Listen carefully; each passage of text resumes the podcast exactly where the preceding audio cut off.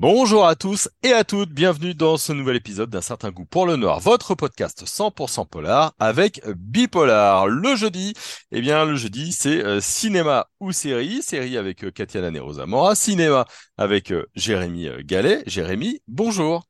Salut Jérôme. Alors aujourd'hui, on va parler d'un film qui a terrorisé toute une euh, génération, un film de 1999 qui bougeait dans tous les sens, ça donnait un peu le mal de mer. Je veux parler évidemment du projet euh, Blair Witch, vous vous en souvenez, hein euh, donc un, film de Daniel Myrick et Eduardo Sanchez. Est-ce que tu peux nous dire un petit peu pourquoi tu l'as choisi? C'est un marqueur dans le renouveau des films d'horreur de la fin des années 90 c'est effectivement un, marqueur euh, dans, le renouveau des films d'horreur, comme tu, l'as dit. C'est euh, la matrice du found footage, ce qu'on appelle le found footage, euh, littéralement l'enregistrement trouvé. Et ça a donné lieu à des, des épigones, c'est-à-dire qu'on s'est aperçu qu'à partir du moment où ce genre-là, ce sous-genre du film d'horreur marchait bien, eh bien, il y avait quand même beaucoup d'intérêt à le faire, d'autant plus qu'on en parlera, c'est quand même une affaire très juteuse financièrement. C'est un film qui a, qui a coûté très peu et on sait pourquoi, on comprend pourquoi et qui a rapporté beaucoup. Voilà, donc c'est un, petit film indépendant euh, tourné aux États-Unis, sorti en 1999 et ça a été un véritable raz-de-marée. C'est devenu le film d'une génération. Et c'est intéressant parce que, effectivement, ça a renouvelé la manière dont on pouvait envisager la peur. on en reparlera, un long métrage très habile. Euh, assez, euh, assez périssable néanmoins, euh, un espèce de film auto-jetable, mais, mais très surprenant lorsqu'on le découvre. Hmm. Alors oui, on, se souvient tous et toutes hein, de ces effets de, caméra, mais on va dire peut-être un mot du pitch pour euh, ceux et celles qui ne l'ont pas vu. Trois étudiants hein, qui sont en forêt, c'est eux qui tiennent la caméra, c'est quelqu'un d'autre qui, qui, a retrouvé les, les, images. Et évidemment, un certain nombre de choses bizarres vont survenir autour d'eux. Voilà, ce sont les premiers mots du film, d'ailleurs, qui, introduisent le, film. Hein. Euh, on est en octobre 1994, il y a trois étudiants qui euh, font un film sur une sorcière euh, qui vont dans une forêt et ils ont disparu. Et le film que l'on voit, c'est le film qu'on a retrouvé. Voilà l'argument, c'est très simple. Et c'est là que le film est habile, c'est-à-dire qu'il y a eu une, campagne sur Internet, et ça correspond aussi au début d'Internet, qui a fait croire qu'effectivement, c'était trois jeunes gens qui enquêtaient sur une sorcière qui avait véritablement disparu. Et ce film qu'on retrouve, c'est le film qu'ils tournaient lorsqu'ils ont disparu et qui, euh, bah, qui est constitué de, de rush. Euh, et en même temps, c'est un film sur le film. Euh, c'est une espèce de mise en abîme, un film dans le film, un film qui contient un film. donc il y a un effet de réel et un effet de surprise. Et sans effet de distanciation, puisque ce n'est pas un film qui commente un film, hmm. comme on a pu le voir dans, dans certains cas et on a un crescendo qui va, euh, qui va aboutir à une fin très spectaculaire, même si on va en reparler, sur l'écran, il ne se passe pas grand-chose. Eh oui, parce que il ne se passe pas grand-chose dans ce projet Blair Witch, ça bouge un petit peu dans tous les sens. Euh, ce qui était habile, c'est que du coup, on est avec des gens qui euh, nous montrent des images qui ne sont soi-disant pas des professionnels, sont des étudiants, hein, donc euh, il y, a, y a des effets de cadrage euh, souvent assez involontaires. Ça passe beaucoup par le son, ça bouge souvent un petit peu dans, dans tous les sens. Parle-nous un petit peu de la manière dont est filmé ce projet Blair Witch. Alors, la manière dont, c'est filmé, tu l'as dit, ce sont des, images, il y a beaucoup d'images qui, bougent, on est euh, dans un mouvement, une espèce de mouvement perpétuel, euh, enfin, notamment lorsque les, jeunes gens arrivent au bout d'un quart d'heure dans la forêt, parce qu'au début, euh, il y a les préparatifs, on, voit qu'ils interviewent des gens. c'est peut-être paradoxalement, la, enfin, j'allais dire paradoxalement parce que euh, on, a retenu évidemment l'exploration en forêt, dont on va reparler. Euh, mais le premier quart d'heure a été un peu négligé euh, et, pourtant il dit beaucoup de choses sur ce que peut être la rumeur. Ce sont des jeunes qui vont d'abord interroger les gens du coin. On est dans le Maryland, il y a des légendes qui circulent sur cette sorcière, mais qui croisent aussi d'autres rumeurs et tout ça est très confus. Et ça dit beaucoup de choses aussi sur ce que les gens croient être vrai et qui n'est pas vrai et sur ce que les gens peuvent en dire. Et je pense que c'est la partie qui a été la moins commentée et qui est pourtant euh, une des plus intéressantes, si ce n'est la plus intéressante du film. Ouais, c'est la, la première partie, la, la mise en place. D'ailleurs, euh, dans les figurants, il y a beaucoup d'habitants de Blair, donc de, de, de ce euh, village. Là aussi, ça brouille quand même pas mal les pistes. C'est assez malin comme, comme manière de faire. Oui, c'est très malin. On a effectivement fait parler des gens qui étaient des, des, non-professionnels, voilà, des, gens du coin, comme on dit, des autochtones. Et forcément, ça crée un effet de réel. Il n'y a, pas, il a pas vraiment de préparation. Il n'y en a pas eu non plus du côté des, acteurs, euh, enfin, des deux acteurs, des deux jeunes acteurs et de l'actrice. On les a laissés comme ça, euh, s'emparer des caméras parce qu'ils se filment à tour de rôle. Et euh, pour revenir sur la mise en scène, puisque ta question portait sur la mise en scène, on voit bien qu'on a affaire à des gens qui ne sont pas professionnels, mais c'est paradoxalement ce qui va faire le succès du film, ce côté non professionnel, ce côté brut, euh, qui, renforce l'effet d'identification, l'effet de réel. Et je rappelle aussi, ça c'est un aspect euh, intéressant, c'est qu'on est en 1999, ce sont les premières années d'Internet, il n'y a pas encore les smartphones, c'est un film qui aujourd'hui se ferait, euh, je veux dire, avec encore moins de moyens avec des smartphones. Mais là, ça n'existe pas et donc on a des, des, des caméras vidéo et, donc, euh, c'est filmé caméra sur épaule. Et à un moment donné, on sait que les personnages vont être assaillis par des, forces obscures et qu'ils vont fuir dans une nuit qui est une nuit opaque.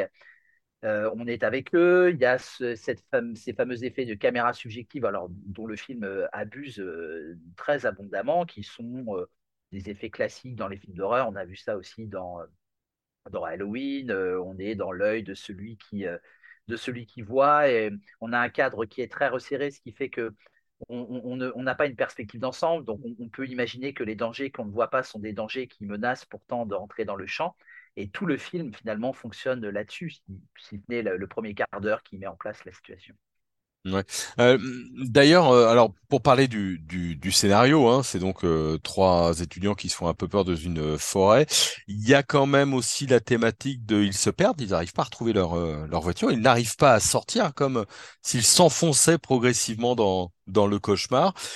Et pourtant, hormis des cairns, hormis des bruits, hormis pas mal de choses, c'est de l'horreur où on ne voit pas vraiment le monstre. Encore une fois. Voilà. Et finalement, on a affaire à des gens qui ont peut-être euh, compris ce qu'était l'horreur, euh, pas forcément ce qu'on voit, pas forcément ce qui surgit sur l'écran de façon spectaculaire, mais ce qu'on croit euh, exister. Ça prouve tout simplement que l'horreur, c'est avant tout une affaire d'imagination, c'est une affaire de suggestion et, c'est une leçon finalement qui est donnée à travers ce film. On peut faire peur avec très peu de moyens, on peut faire peur avec des morceaux de cailloux qui s'amoncellent et on se demande euh, ce que signifient ces cailloux. Euh, euh, ce sont des bruits, des bruits d'enfants en pleine nuit, mais est-ce que ce sont des enfants? On croit que oui, mais on n'en est pas sûr, on ne les verra jamais. On ne voit que les effets de la peur, c'est une tente qui bouge, qui va créer de la terreur, mais on n'aura jamais ce qui est la source de la peur. On ne verra jamais la source de la peur. Et ça, c'est une des grandes habiletés du film. Maintenant, si on est sur quelque chose d'un peu plus symbolique et c'est pour ça d'ailleurs que hum, le, film est intéressant à regarder avec quelques décennies de distance. C'est qu'on le voit autrement à l'heure des réseaux sociaux. C'est un film où des gens se filment. On sait qu'il y a beaucoup maintenant de gens qui se filment, on a beaucoup de gens qui se mettent en scène. Ce sont des jeunes qui se mettent en scène, mais à l'époque où les réseaux sociaux n'existaient pas. Mais on a quand même euh, une parole. Alors j'ai retenu euh, une, parole d'un des deux jeunes garçons. Je ne sais plus si c'est euh, Josh ou l'autre personnage. Et à un moment donné, ce, personnage dit au, personnage féminin Je sais pourquoi tu aimes cette caméra. Ça filme pas tout à fait la réalité. Ça filme une sorte de réalité filtrée. Ça te permet de faire comme si les choses n'étaient pas ce qu'elles sont. Ça, c'est une parole qui, ah résonne aujourd'hui. C'est véritablement un propos qu'on pourrait appliquer aux réseaux sociaux, à la manière dont les gens se mettent en scène. Donc c'est ça qui est intéressant. Oui, et puis il y a une dimension psychologique euh, très forte, parce que comme on ne voit pas le mal, il y a toujours euh, la, la suspicion de la folie, euh, finalement, hein, en l'enfermement en, soi-même. Euh, c'est le portrait de Dorian Gray. Euh, c'est pas mal euh, de grandes références de, de fantastique classique. C'est en ça que c'est assez malin parce que du coup, nous, la réalité, elle est trouble, même pour nous, parce qu'on ne sait pas véritablement ce qu'on regarde. Voilà, il y a le thème de la folie, on ne sait pas ce qu'on regarde. Alors le thème de la folie, c'est vraiment prégnant notamment lorsqu'il y a euh, cette fameuse carte qui est perdue et, chacun s'accuse dans une situation qui est très difficile d'avoir perdu la carte.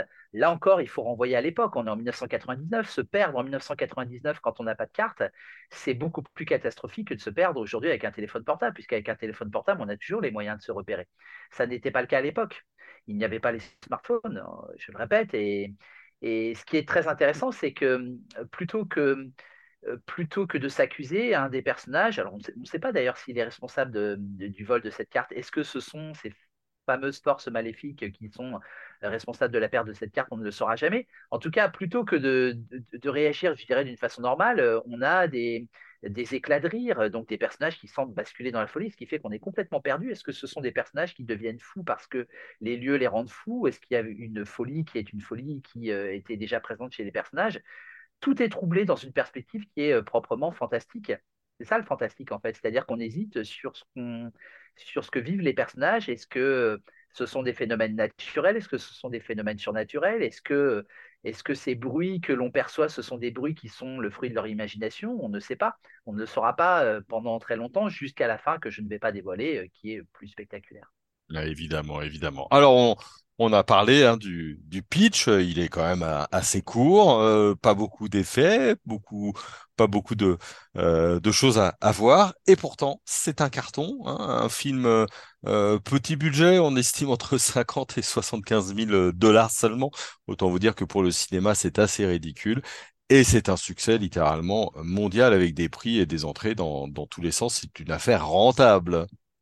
C'est une affaire très juteuse, il y a un chiffre qui donne le tournis. C'est un film qui a représenté 414 300% de retour sur investissement. c'est incroyable. Incroyable, voilà. C'est un film qui a coûté très peu, qui a rapporté quasiment 250 millions 630, alors 250 millions de, dollars, 248 639 099 dollars plus exactement, voilà, c'est ce qu'on appelle un carton mondial. Ça a été le film d'une génération. Euh, euh, les gens qui ont vécu cette sortie à l'époque se souviennent aussi euh, du, comment dire, du, commentaire du magazine des Inrecuptibles. On n'avait pas eu les jetons depuis Shining. c'est un film qu'on a mis au niveau de Shining, même si, bon, c'est pas vraiment le même film. D'ailleurs, c'est peut-être l'anti-Shining parce que chez Kubrick, on a toujours une stylisation extrême. Là, euh, c'est un film qui n'est pas stylisé. C'est pour ça que je parlais de caractère auto-jetable. Je pense que le film fonctionne sur un effet de surprise, mais ça n'est pas un film qu'on revoit. Ça n'est pas on, peut, on peut le revoir, euh, pas pour des raisons stylistiques, mais plutôt pour des raisons euh, à la fois documentaires. qu'est-ce que c'était, qu'est-ce que signifiait faire peur en 1999 avec peu de moyens, quand il n'y avait pas encore les smartphones, parce que maintenant on peut faire des films avec des smartphones, hein, on peut faire des films à pas cher et puis euh, ce que ça représente aussi sur l'image. Encore une fois, c'est un film qui dit beaucoup sur la mise en scène de soi avant les réseaux sociaux. On peut aussi interpréter ça d'une façon euh, symbolique, c'est-à-dire une espèce de, une espèce de séparation entre euh, les personnages et l'image, notamment le, personnage féminin qui est obsédé par, par l'idée de filmer, même quand la situation lui commanderait de poser sa caméra et de faire face au danger et c'est un reproche qui, est formulé par les, autres personnages. Mais pose ta caméra, arrête de filmer. Il y a un énervement qui, monte au fur et à mesure de l'angoisse. Et pourtant, elle continue à filmer. C'est ça qui est intéressant. C'est que même dans la difficulté, elle se met en scène parce qu'elle a l'idée que de toute façon, il y aura une postérité. On reste par l'image, on existe par l'image. Et finalement, les personnages, symboliquement, euh, sont avalés par l'image. Et ça, c'est une problématique qui est très intéressante par rapport à ce qu'on vit actuellement. Ces gens qui se mettent en scène et qui finalement euh, euh, médiatisent le rapport entre la réalité de ce qu'ils filment et eux-mêmes. Il y aurait beaucoup de choses à dire d'un point de vue symbolique. Il y aurait, je pense, une réinterprétation symbolique à faire de ce film par rapport à ce qu'il peut nous dire, à ce qu'il anticipe sur les réseaux sociaux aujourd'hui. Alors, c'est vrai que les, les acteurs, et c'est d'autant plus vertigineux que, effectivement, c'est ce que tu disais, il y a une grosse part euh, d'interprétation euh, là-dedans, euh, libre cours à, eux pour pour faire les scènes à, leur façon. Donc, ils étaient ils étaient assez libres. Alors, c'est ce que je regardais. Les, trois acteurs, finalement, on c'est pas qu'ils n'ont pas bénéficié de la notoriété du film, mais il n'y a pas eu de grosse explosion. Hein. Si je vous dis Heather euh, Donahue, euh, Joshua Leonard ou Michael C. Williams. Bon, évidemment, on pourrait me citer deux, trois films, mais pas de grosse vedette n'en est sorti de ce projet Blair Witch. Eux aussi ont été un peu avalés par le projet, quoi. Exactement. C'est tout à fait ça. C'est très frappant, comme tu le disais. Ce sont des acteurs qui n'ont pas eu de, qui n'ont pas euh, rentabilisé finalement ce succès. Et comme si finalement c'était une espèce de one shot, un, coup un, coup qui est un coup intéressant. Euh, il ne faut, il faut pas mépriser ce film-là. C'est d'abord scénaristiquement très malin. Et encore une fois, comme je le disais, c'est un film qu'on peut relire à l'aune de ce qu'on vit aujourd'hui. mais ce sont des acteurs qui n'ont absolument pas capitalisé sur ce film, pas plus que les réalisateurs d'ailleurs. Pas plus que les réalisateurs. Personne finalement n'a réussi à faire carrière après ce film, comme si symboliquement, au-delà même de la fiction, le film les avait avalés et qu'ils étaient restés soit les réalisateurs d'un seul film, soit les acteurs, actrices d'un seul film. Ils sont restés dans la, dans la forêt. Euh, il y a eu deux suites à, au projet euh, Blair Witch. Alors, euh, une première suite en, en 2000, hein, Blair Witch 2, le livre des ombres, qui raconte une histoire assez différente tout de même. Et puis une suite en, en 2016, véritablement, qui s'appelle Blair Witch, qui prend la suite véritablement. Est-ce que c'est à conseiller de, de poursuivre l'aventure Blair Witch? Je ne le conseillerais pas parce que, comme je le disais, l'effet de surprise est passé et qu'on on ne peut pas refaire ce qu'on a fait. C'est bien le problème aussi, au-delà de, Blair Witch, de tous ces films qui ont essayé de, s'engouffrer dans la brèche. Bon, le, numéro 2, je parlerai que du numéro 2, qui est, soyons, soyons gentils, euh, même si ça n'est pas un terme spécialement gratifiant, euh, mais c'est un, un film très médiocre, pour ne pas dire un navet. Mm. Euh, voilà, c'est-à-dire qu'en fait, là où Blair Witch euh, parvenait à surprendre par rapport à quelque chose qui n'avait jamais été fait, même si c'est pas le premier, bon, on pourrait reprendre l'historique du found footage, c'est pas véritablement le premier found footage. je, bon, je pense à des films, notamment un film particulièrement choquant qui s'appelle Cannibal Holocaust, qui mm. avait déjà fonctionné sur ce principe-là. On peut même évoquer, c'est arrivé près de chez vous, des, des, gens qui filment d'autres gens façon docu-fiction. Bon, euh, après, on pourrait euh, parler d'autres réalisateurs. Mais, mais, une fois que l'effet est, passé, une fois que l'effet de surprise est estompé, voilà, après, on n'est on est que dans la rentabilisation d'une recette, euh, que ce soit à travers les suites ou que ce soit à travers d'autres found footage. Ça a pu donner des choses intéressantes. Hein. Paranormal Activity a beaucoup marché. au fur et à mesure que les numéros se sont alignés, j'allais dire, c'est presque une malédiction, les, la qualité baisse. Mais euh, voilà, c'est tout le, problème et je pense que c'est l'interrogation actuelle. Est-ce qu'il y aurait aujourd'hui euh, matière à faire un found footage euh, qui surprendrait? Est-ce qu'il y aurait matière à régénérer par rapport à ce sous-genre qui a beaucoup marché? Je dirais que, alors je vais sortir des suites de, de Blair Witch. je pense à un réalisateur comme Shyamalan qui a pu faire mmh. The, Visit, si je ne me trompe pas de titre, voilà, qui, qui, a tenté quelque chose. Euh, mais je pense qu'on ne peut pas refaire euh, la même chose et je pense que malheureusement, euh, comme dans un certain nombre de cas, les suites sont particulièrement décevantes, surtout pour les films d'horreur. Ouais, c'est toujours, c'est toujours très compliqué parce que c'est un, principe, un mécanisme, et une fois que le mécanisme est dévoilé, bah, c'est difficile de, de, de, faire mieux. Il y a évidemment des contre-exemples, vous en, vous en saurez plein. Et puis je disais par exemple, alors pour t'appuyer hein, sur le 2, ça a quand même un prix rasé du pire remake de euh, l'année 2000. Euh, Donc euh, bon, voilà, ça dit déjà pas mal, pas mal de choses là-dessus. Bon, il, reste encore regardable ce film-là. Évidemment, c'est un contexte, hein, pas de téléphone portable, 99, le début d'Internet, tout ça, tout ça, tout ça. Mais tout de même, pour euh, la documentation, pour le plaisir, il faut au moins le voir une fois, histoire de se faire peur. On est d'accord? Voilà, c'est ça. C'est-à-dire qu'on peut le voir une fois. Euh, c'est-à-dire qu'il faut quand même pas avoir vu d'autres found footage parce que si on a vu Paranormal Activity, on va trouver, et là c'est inversé la chronologie, que Blair Witch ressemble à Paranormal Activity alors que c'est plutôt l'inverse. C'est Paranormal Activity qui s'est inspiré de Blair Witch. Encore une fois, je, dirais que si on a un conseil à donner, c'est de le voir euh, en ayant une distance qui est celle de 2023 et en considérant euh, plutôt la manière dont la jeunesse euh, se mettait en scène en 1999 et dont elle continue avec les moyens technologiques plus élaborés à se mettre en scène, et ce que peut nous dire symboliquement sur film, ce film sur euh, ce que peut être l'image, la manière dont on, dont on exploite l'image, dont on s'exploite par l'image et dont on est victime aussi de l'image. Ouais, quelque part, effectivement, ça se résume pas mal à ça. Merci beaucoup, Jérémy, en tout cas. Merci à toi.